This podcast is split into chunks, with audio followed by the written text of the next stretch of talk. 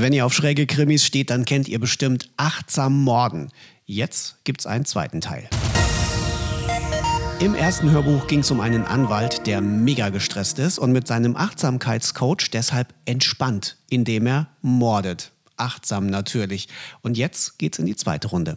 Björn Diemel hat sein Leben dank Achtsamkeit wieder besser im Griff. Der stressige Job ist gekündigt, er verbringt viel Quality Time mit Tochter Emily und die beiden Mafia-Clans, die er seit einiger Zeit heimlich verwaltet, hat er auch gut im Griff.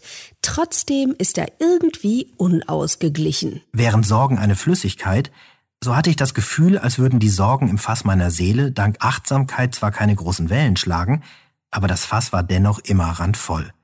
Und manchmal wenn eine überflüssige Sorge dazukam, schwappte eben doch etwas über den Rand und ließ mich wegen Dingen, die für andere Menschen nach Kleinigkeiten aussahen, ausrasten. Deshalb überredet oder sollte man besser sagen, zwingt ihn seine Frau zu einer weiteren Sitzung mit seinem Coach Joschka Breitner.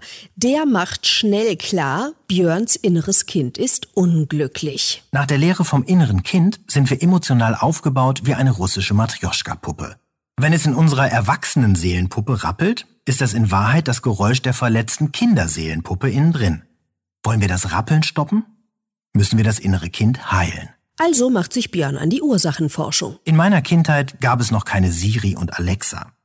Die Typen, die zu Hause das Licht an und ausmachten, die Stereoanlage bedienten und jede noch so dumme Frage falsch beantworteten, hießen Mama und Papa. Wenn also etwas in meiner Kindheit verkorkst worden ist, dann von diesen beiden. Im Laufe der Therapie gerät Björn jedoch immer weiter in eine echte Zwickmühle. Wie viel von seinen Problemen kann er seinem Therapeuten tatsächlich anvertrauen? Über die Morde, die ich im letzten Frühjahr begangen hatte, würde ich kein Wort verlieren. Über das Doppelleben, das ich seitdem führte, würde ich schweigen. Und ganz sicher würde ich nicht über Boris sprechen.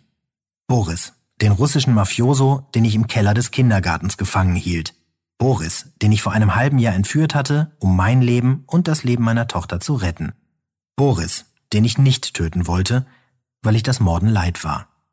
Der für mich der lebende Beweis war, dass ich zum Morden auch Nein sagen konnte. Das Kind in mir will achtsam morden. Von und mit Carsten Dusse gibt es jetzt als Hörbuch.